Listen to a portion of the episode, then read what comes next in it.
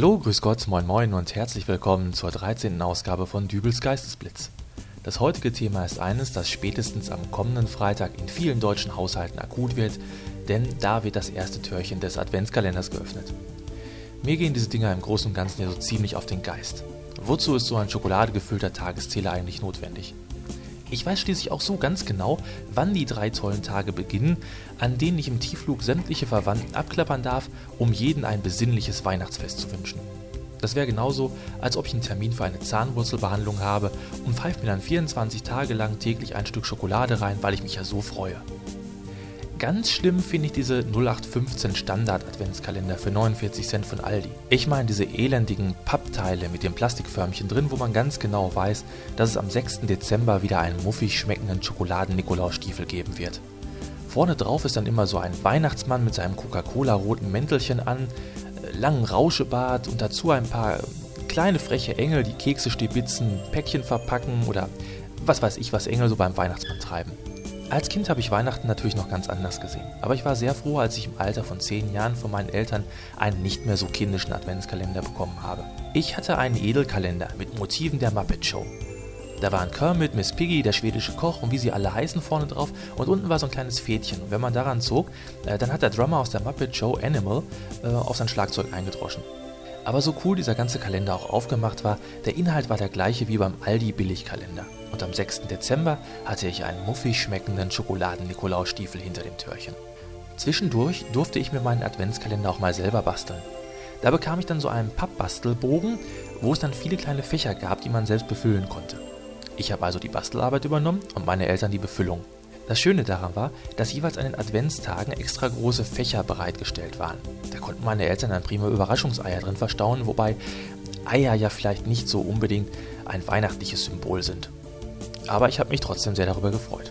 Und außerdem entschädigten mich die Überraschungseier dafür, dass ich zum 6. Dezember trotzdem einen muffig schmeckenden Schokoladen-Nikolausstiefel in dem Kalender hatte.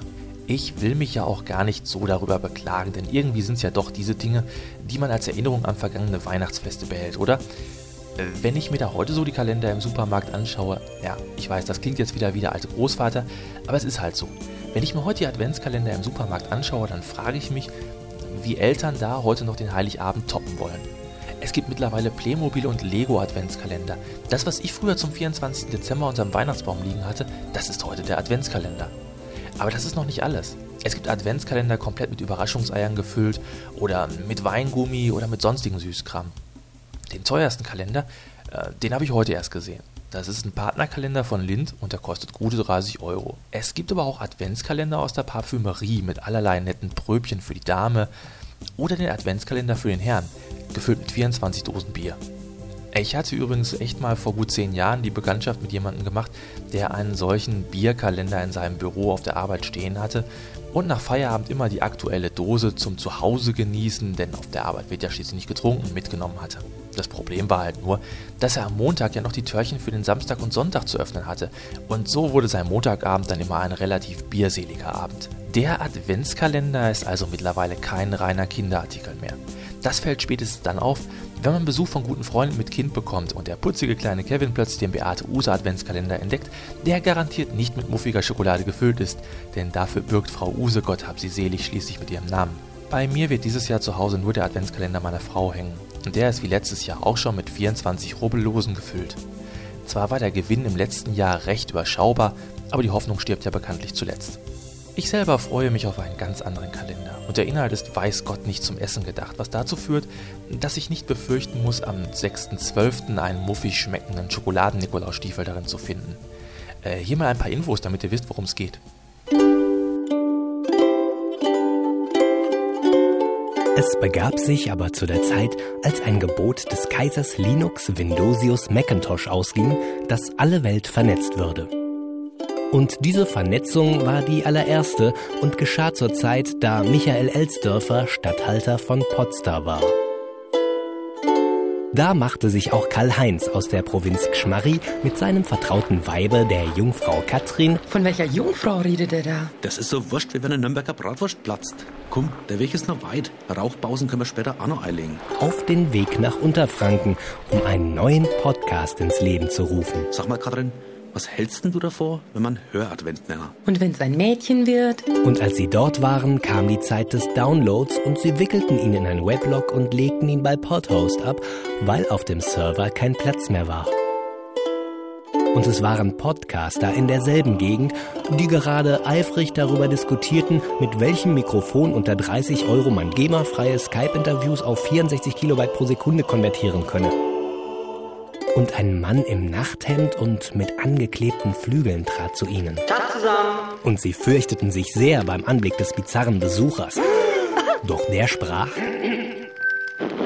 Fürchtet euch nicht, ich verkünde euch große Freude. Ein Plattenvertrag für meine Großstadtpoesie? Eine neue Antenne für meinen Funkturm? Podcast. Ich habe einen Popschutz bekommen zum Geburtstag Ich und ein Stativ, deswegen. Schnauze! Hört mal zu, wir haben 24 Türchen in unserem Podcast Adventskalender für euch reserviert. Und ihr macht alle mit, verstanden? Tolle Idee. Spaßt schon. Jetzt brauche ich einen Platz zum Babywickeln. Und so gingen sie hin, priesen den Podfather Adam Curry und produzierten 24 Beiträge für einen lauschigen Adventskalender. Und wenn ihr hören wollt, was dabei rausgekommen ist, dann hört doch am 1. Dezember einmal rein. Und zwar täglich unter www.höradvent.de.